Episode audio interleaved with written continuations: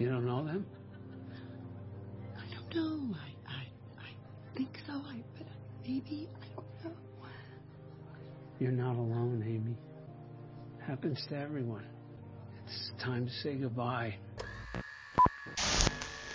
E aí, gente, sejam bem-vindos a mais um Pocket Horror. Hoje a gente vai falar do filme 10 Minutes to Midnight, um filme de 2020 que foi dirigido pelo Eric Blomquist. E a sinopse dele, resumidamente, é sobre uma locutora de rádio que apresenta um programa no meio da madrugada e ela é mordida por um morcego raivoso. E a partir de então ela começa a aterrorizar seus colegas de trabalho enquanto ela se transforma lentamente em um vampiro. Eu assistindo me veio muito o filme Pontypool, né, pelas semelhanças do lugar e tal. Para quem não sabe, Pontypool a gente já gravou aqui e ele se passa numa estação de rádio onde pessoas estão confinadas também por conta de uma ameaça externa. Uhum. Eu tinha lido uma sinopse diferente dele. Eu tava até esperando que fosse me causar uma claustrofobia parecida com que Pontypool me causou, mas Ten Minutes to Midnight não, não foi tanto assim. Mas o que eu gostei é que ele me deixou bem confusa, assim, quanto ela estar com raiva, no caso a doença, a raiva, ou se ela realmente estava se transformando numa vampira, porque eu acho que não tinha isso na, na primeira sinopse que eu li. Aí eu achei que funcionou bem ali isso. É, às vezes parece que foi uma analogia só ao vampiro, ao vampirismo. Porque, se eu não me engano, em nenhum momento existe a palavra vampiro no filme.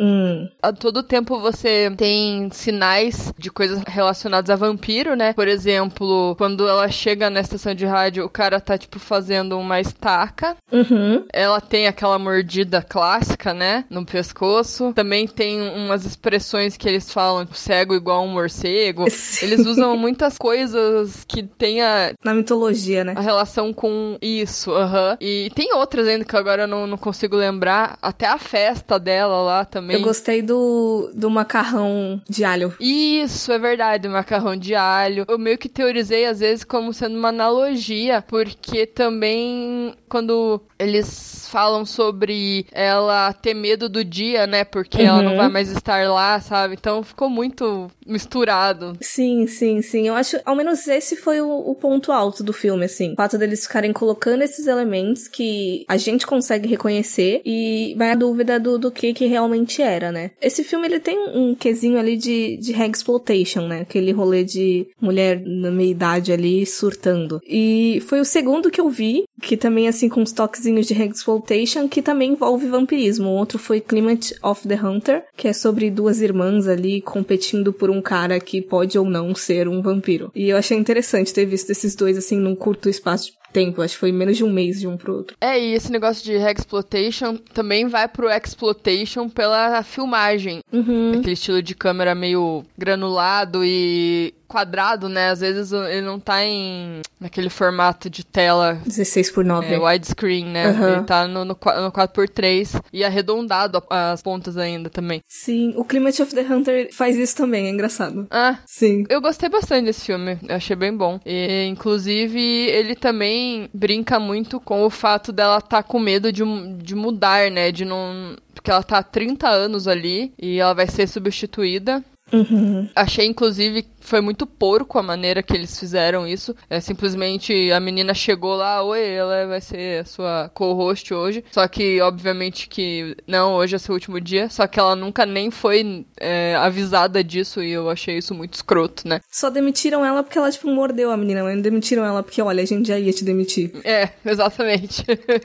e também uma coisa que ficou muito pra mim aberto, se realmente a menina virou um vampiro ou se na verdade quem matou todo mundo foi ela mesma e não teve nada a ver com o vampiro, sabe? É, eu senti que eles quiseram deixar essa questão também, embora eu tenha lido bastante de que ela que fez tudo, assim, ela matou todo mundo. Sim. Não achei que a, a Siena, né, no caso, É, isso, a cena. Aham. tenha se transformado nem nada. É, eu gostei também desse rolê da, da questão etária mesmo, de, de que ela tava sendo substituída por uma menina mais nova, ela tava vendo a menina também passar pelos mesmos abusos, digamos assim, né, com aquele cara. Por mais que a menina tivesse mais consciência e não tivesse, tivesse usando isso ao favor dela, né, querendo, digamos assim, é, foi uma coisa que, que tocou bastante ali na ferida. Eu achei interessante. É, ela vai trabalhar com um porco, né? Não importa se ela tá usando isso a favor dela ou não. Qualquer coisa que ela for fazer, ele vai, tipo, ter ela na palma da mão. É. Independente do que for, né?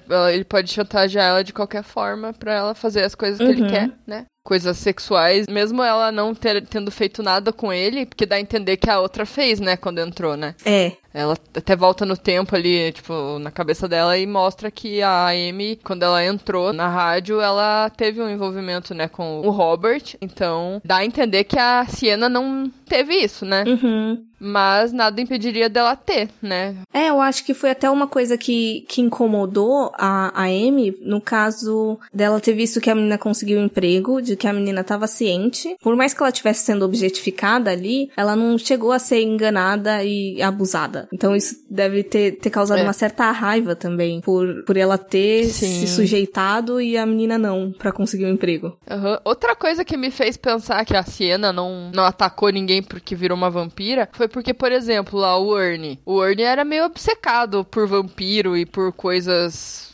estranhas, porque ele É. vivia falando. Ele morreu muito fácil, sei lá.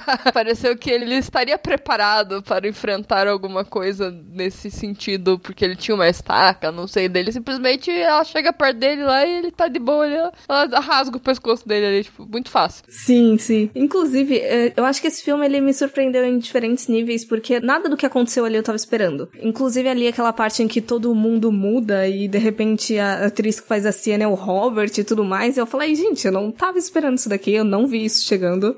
Uma viagem muito louca, né? Eu achei muito doida essa parte. Por isso que ainda eu fiquei meio assim. é, não dá pra saber muito bem o que, que é real ou não nesse filme, né? Você fica confuso o tempo inteiro. Uhum. Eu gosto muito de ponto de vista em que o, entre aspas, narrador ali do filme, ele não é confiável. Por mais que ela não estivesse narrando, de fato, ela era a protagonista e a gente tava vendo a visão dela, né? Mas não dava pra saber o que, que era real o que, que não É, era. deu, deu também muito a entender que ela foi induzida. Pareceu que ela foi induzida a crer que ela tava virando alguma coisa pelo começo também do filme. Porque ela fala, ah, alguma coisa voadora me, me mordeu. Ela nunca fala o que que é, ela também talvez não saiba, né? Mas, sei lá. Então, daí ele chega e fala, você tá com raiva. Aí ela meio que também começa a pensar, será que eu tô mesmo? E aí misturou com o pânico dela não querer sair dali e se sentindo enganada com tudo que tava acontecendo. É, eu senti que era um ambiente muito hostil. Eu nem, eu nem tinha pensado nesse aspecto de ter induzido ela a achar que era raiva, mas parece que estava todo mundo ali querendo deixar ela doida mesmo. De era uma atracando falando de meu Deus, você tá doente, você tá doente, você tá doente. O outro jogando na cara as questões do abuso e de que ela tá velha, e os caralho a quatro, o outro menino que parece que tinha um crush nela, mas aí às vezes chama ela de doida também. Muita, muitas coisas vindo de todos os lados. É, muito estranho aquele lugar. Como é que ela aguentou 30 anos, né? É, parabéns, guerreira. Gente, 30 anos aguentando aquele chefe porco, ninguém merece. É, ou às vezes também aqueles casos de tipo, é, é só dar um- uma brechinha assim que todo mundo demonstra assim as piores faces. Parecia que ela tava ali porque ela precisava e ela deveria achar que só sabe fazer aquilo da vida e nunca. Sei lá, ela, ela deve ter.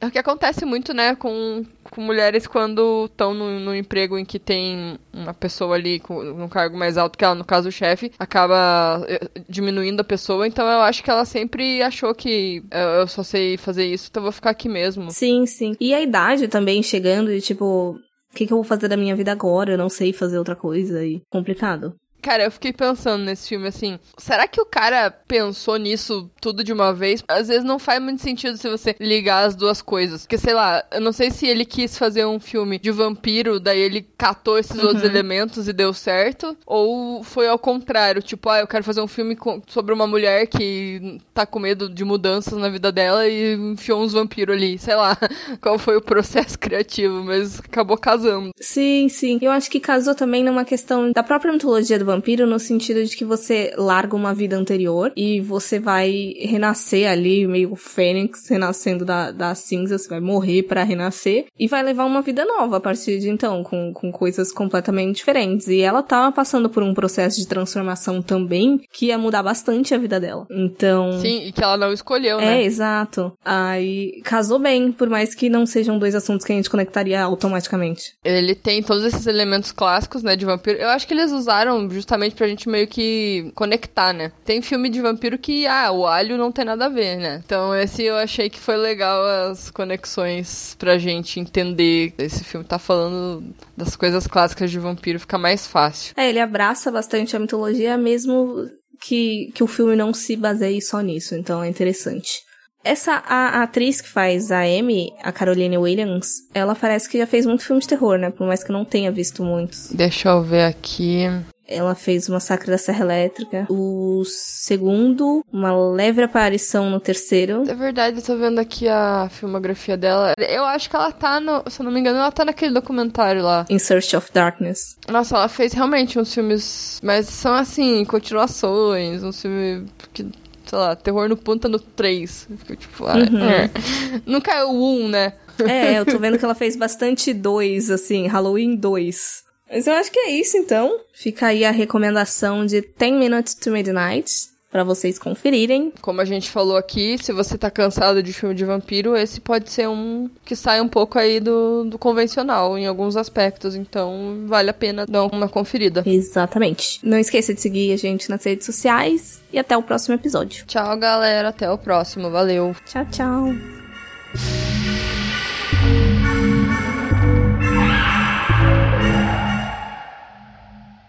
Tipo, inclusive aquela parte em que todo. Calma aí, a moto.